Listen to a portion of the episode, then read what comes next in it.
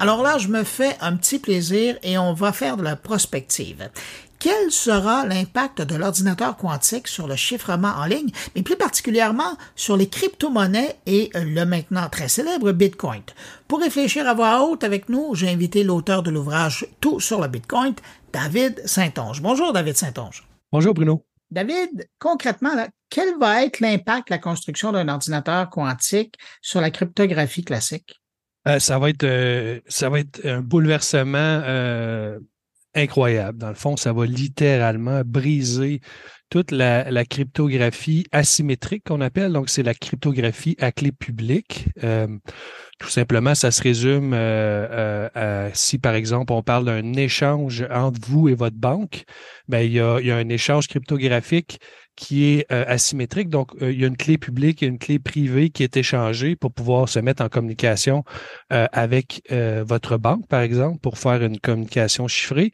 Et c'est ça qui pourra être cassé littéralement dès qu'on va être en mesure de construire un ordinateur quantique qui est assez puissant. C'est prouvé depuis 1994 grâce à l'algorithme de Peter Shore qu'on peut casser la cryptographie classique qu'on appelle euh, grâce à un ordinateur euh, quantique assez puissant. Donc, euh, ce qui va arriver, c'est littéralement, on va être capable d'obtenir la clé privée qu'on ne devrait pas connaître en cryptographie à partir d'une clé publique. Et ce que ça implique pour l'Internet, c'est que toute communication qui aurait été chiffrée, qui aurait été enregistrée, pourra être a posteriori déchiffrée si on connaît la clé publique euh, qui a été utilisé pour faire le, chiffrement. Donc, c'est une épée de Damoclès euh, incroyable sur toutes nos, nos communications. Là. Je pense que les gens s'en rendent pas compte. Et c'est pas quelque chose qui est, qui est nécessairement si théorique, dans le sens qu'on sait que ça va être possible. Il faut tout simplement juste créer un ordinateur quantique assez puissant. Bon, ça, mm. c'est pas chose faite en passant. C'est important de mentionner parce qu'on parle d'ordinateurs quantiques qui sont en train d'être installés un petit peu partout, notamment, je pense, en Estrie, là, par les gens de IBM en collaboration avec euh, le gouvernement du Québec. Mais là, on, on parle d'une autre affaire qui est encore plus puissante. Mais oui si c'est possible, si, ce futur ordinateur quantique va être capable de casser la cryptographie classique, c'est parce qu'il est capable de faire des calculs beaucoup plus rapidement que les autres? C'est pas une question de rapidité, c'est une question d'être capable de faire un nombre incroyable de. C'est pas des opérations vraiment, mais c'est. Je vais vous donner un exemple facile pour résumer ça. Disons que je vous donne une tâche de chercher un livre, euh, un mot dans, dans, une bibliothèque. OK? Vous cherchez un mot euh, très, très pointu qui a juste dans une page d'un livre là, dans, dans une bibliothèque. Euh, et, si vous le faites de manière traditionnelle avec l'informatique normale, vous allez être obligé de scanner toutes les pages une par une, puis chercher chaque mot, puis éventuellement, vous allez tomber sur le mot. Un ordinateur quantique pourrait lire toutes les pages de tous les livres d'un seul coup, puis trouver le mot. Donc, la nuance ici, c'est que euh, un ordinateur quantique va être capable de. Ben, je pense qu'il y avait un article qui était passé là, récemment qu'un ordinateur quantique avait fait une opération en quelques secondes qui prenait 47 ans, je ne sais pas trop à faire là, avec euh, l'informatique moderne. Ce qu'il faut juste penser, c'est que l'informatique moderne, ça fait des, des, des, opérations de manière séquentielle. Donc, ça cherche des mots un par un. Puis un ordinateur quantique qui serait capable de, de, de prendre toute la masse d'informations, de voir l'ensemble d'un seul coup. Donc, c'est ça qui permettrait de casser justement. La, la cryptographie, en fait, c'est basé sur des nombres premiers.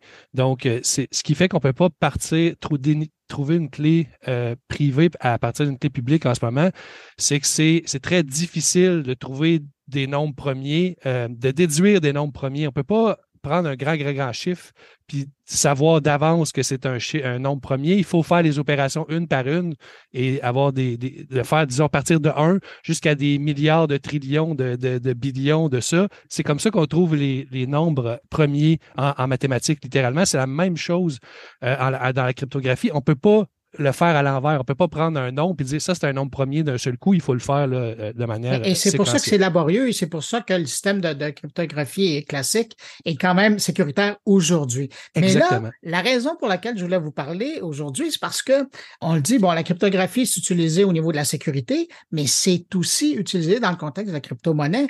Et là, ça veut dire que ça va aussi bouleverser le monde de la crypto-monnaie. Oui, tout à fait. Il va avoir un impact assez euh, incroyable sur euh, le monde, disons, prenons Bitcoin, c'est celui que je connais le mieux. Euh, ce que ça va faire, c'est tous les, bitcoins qui ont, été transigés sur des clés publiques. Donc, ce qu'il faut savoir, d'abord, je vais rassurer un peu les gens en disant que en ce moment, les bitcoins sont, plutôt échangés sur des adresses, des adresses bitcoin. C'est un peu différent d'une clé publique. Dans le fond, une, adresse, c'est une clé publique jetable. Donc, quand vous échangez, demain, là, vous échangez des bitcoins, faites une transaction, vous ne serez pas nécessairement si vulnérable à ce problème-là parce que vous avez utilisé une adresse et non une clé publique. Par contre, au début de Bitcoin, les, transactions se faisaient à l'aide de clés publiques. C'était un, logiciel, une façon de fonctionner, une structure qui était plus simple, euh, moins, moins euh, élaborée, disons. Donc, on utilisait des clés publiques littéralement. Et tous ces Bitcoins-là, donc peut-être des millions de, de Bitcoins, par exemple, Satoshi, euh, on pense qu'il y a à peu près un, million de Bitcoin. Il a miné un million de Bitcoin au, au tout début, là, en 2009-2010. Euh, donc, tout ce million de Bitcoin-là va être accessible une fois qu'on va être capable d'avoir construit un, euh, ordinateur quantique assez puissant pour casser, euh, la déduire la clé privée à partir de la clé publique. Donc, ce que ça veut dire, c'est que la personne qui va construire le premier ordinateur quantique va être capable de faire ça, mais il va seulement obtenir les clés publiques qui sont publiques dans ces transactions-là et littéralement obtenir la clé privée de tous ces bitcoins-là et être capable de les envoyer à son adresse à lui. Mais David, à la valeur des bitcoins aujourd'hui, c'est le type de défi qui pourrait encourager le monde criminel de se lancer dans le développement d'un ordinateur quantique parce que c'est littéralement un, coffre-fort qui est là. Oui. Bon, le monde criminel, je ne sais pas s'ils ont les ressources, mais définitivement euh, euh, ben, les ben Chinois. Et par contre, ce qui est bien, bien intéressant par rapport à ça, c'est que la journée où ça va bouger, on va se demander si c'est Satoshi Nakamoto qui les a bougés, qu'on ne sait pas c'est qui, on ne sait pas s'il existe, ou on va se dire c'est peut-être un, attaque quantique. Donc, quand on va avoir ça, c'est comme un ça c'est comme un peu un bounty. On va le savoir rapidement que l'ordinateur quantique qui a été créé, qui euh, a attaqué ces bitcoins-là. Et là, les gens qui auraient encore des bitcoins sur des quais publics vont être, vont être appelés à les changer vers des adresses, littéralement. Fait que c'est un peu, euh, c'est un peu une protection. Ça va définitivement être les bitcoins qui vont être attaqués en premier. Ça va être un peu comme un message. Et qu'est-ce qu'on peut faire, euh, Bruno, pour se prémunir de ça? Ben, tous ceux qui ont des vieux bitcoins sur des clés publiques peuvent les changer sur des adresses. C'est déjà plus sécuritaire. Et ensuite, on peut tout à fait ajouter un algorithme euh, de signature euh, de clés qui serait résistant euh, au quantique. Ça n'existe pas encore. En passant, le NIST travaille là-dessus en ce moment. Il y a un concours qui a terminé l'an passé. Ils ont trouvé quatre algorithmes qui seraient résistants euh, au quantique. Mais ça, selon le professeur Gilles Brassard, qui est le co qui est de l'Université de Montréal, qui est le, co-auteur de ben, découvreur de la cryptographie quantique. Euh, imaginez-vous donc, euh, Bruno. Euh, on a eu la chance, moi puis mon, collectif, Les Déchaînés, d'échanger avec lui sur ce sujet-là. Et, donc, ce qu'il disait, lui, c'est que selon lui, il n'y a pas vraiment de façon de, ça n'existe pas encore, puis il n'y a pas nécessairement de façon de prouver que ça va être résistant à la à, à, l'ordinateur quantique, littéralement. Donc là, je ne sais pas qui croire du NIST ou du... Euh, mais je vous amène l'opinion ou du professeur euh, Brassard, euh, mais je vous amène l'opinion des deux là, pour qu'on on puisse savoir que, dans le fond, le NIST, eux, sont... Ben, il faut que le NIST soit confiant que ça existe parce que toute, toute, la, toute la, la, sécurité du monde est basée sur les codes, les codes nucléaires, probablement, sont basés sur une ben, technologie de, de, ce genre-là. Fait que ça va être important d'en avoir éventuellement. Donc, on pourra le changer dans Bitcoin et c'est simple à faire dans Bitcoin. On a déjà ajouté des, des, des récemment des, algorithmes de signature qui ne sont pas résistants au quantique, mais je veux juste dire que c'est juste une mise à jour de logiciel, puis on peut littéralement ajouter n'importe quand un autre algorithme de signature. Simplement.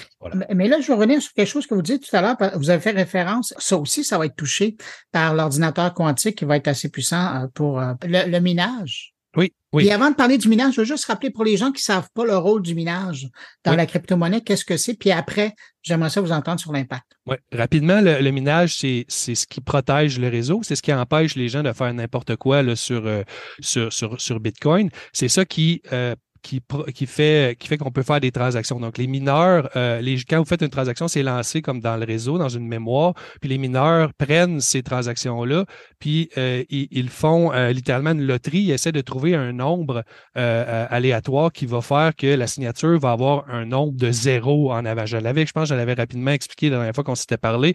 Donc, c'est, il y a des gens qui disent que c'est des calculs mathématiques complexes. C'est pas vraiment vrai. C'est juste des, séquences de hachage. C'est, c'est littéralement des nombres aléatoires.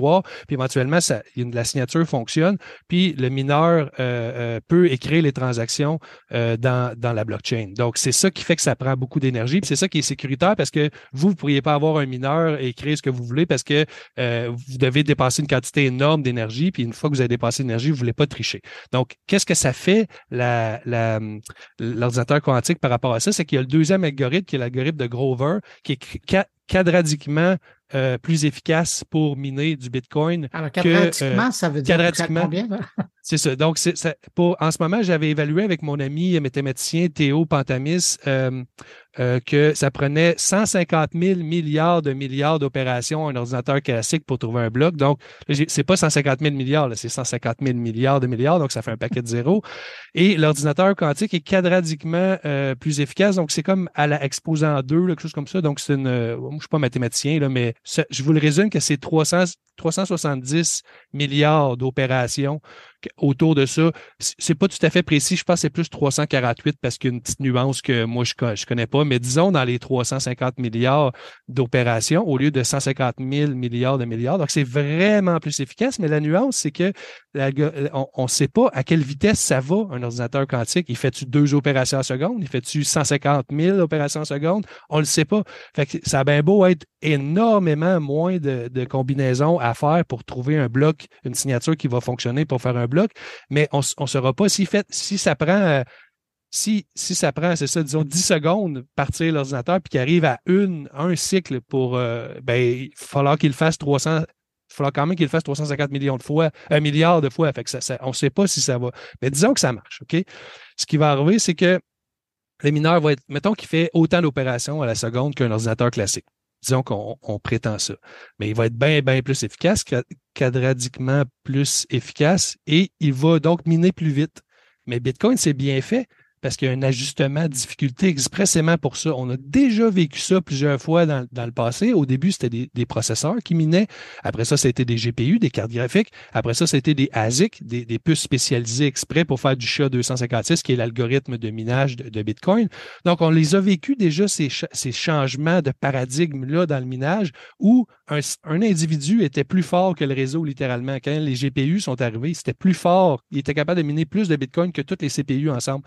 Donc, c'est probablement ça qui va arriver si l'ordinateur quantique se rend là et s'il se met à miner, ben, peut-être qu'on va voir Google, les Chinois, le gouvernement américain, Microsoft qui vont essayer de miner des bitcoins et le réseau va s'ajuster.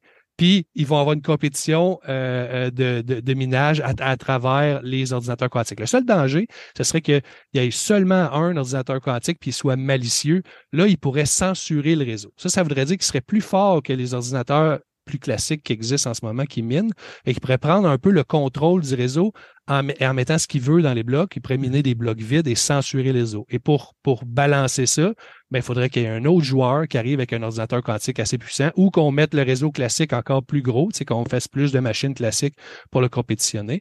Puis à ce moment-là, ben, le réseau pourrait tout à fait fonctionner avec une attaque quantique qui est une force X, avec un réseau d'une force Y qui pourrait être un réseau classique, qui est une force Y qui pourrait être aussi puissant.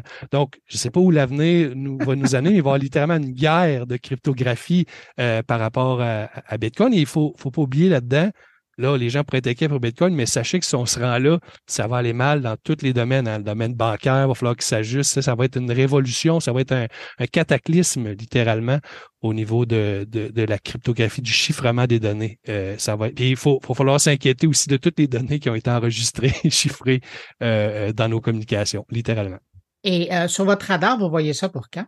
Oh, ça, j'en ai aucune idée. C'est extrêmement difficile de stabiliser des, des, qubits. Tu sais, euh, là, le dernier que vous, avez publié une nouvelle sur votre feed Twitter, il y avait comme 47 qubits. Là. Mm-hmm. Je ne sais pas à quoi ça équivaut par rapport à, disons, un attaque qu'on pourrait faire sur du SHA-256. Je pense que c'est vraiment très, très, très peu, 47, comparé à ce que ça prendrait pour attaquer Bitcoin, la cryptographie en ce moment.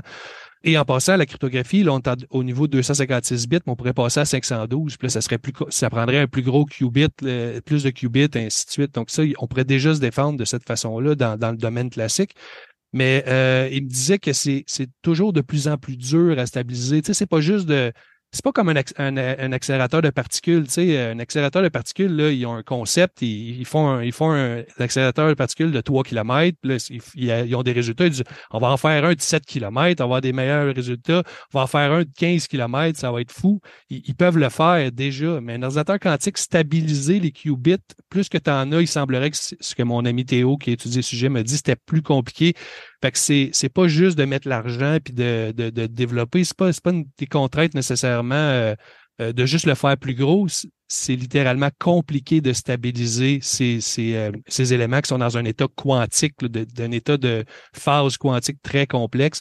Donc voilà, c'est ce qui m'expliquait, c'est que c'est pas demain la veille, à son avis, malgré les avancements de la technologie. Ça va l'air bien, bien compliqué euh, quand, je parlais de, de, faire des ordinateurs quantiques d'un format assez, assez, assez gros. Déjà, 47, c'est super intéressant, c'est mieux qu'on avait, mais c'est loin, loin d'être assez euh, puissant pour, pour, pour casser le chat 256, disons. Hum. Voilà. Au moins, entre-temps, ça laisse du temps pour réfléchir à ça et voir euh, ce qu'on peut faire. David Saint-Onge, je rappelle, vous êtes l'auteur de l'ouvrage Tout sur le Bitcoin et euh, ben, j'invite les gens à vous suivre sur les réseaux sociaux parce que justement, vous suivez le domaine presque au quotidien. Voilà. Merci Bruno. Merci. Au revoir.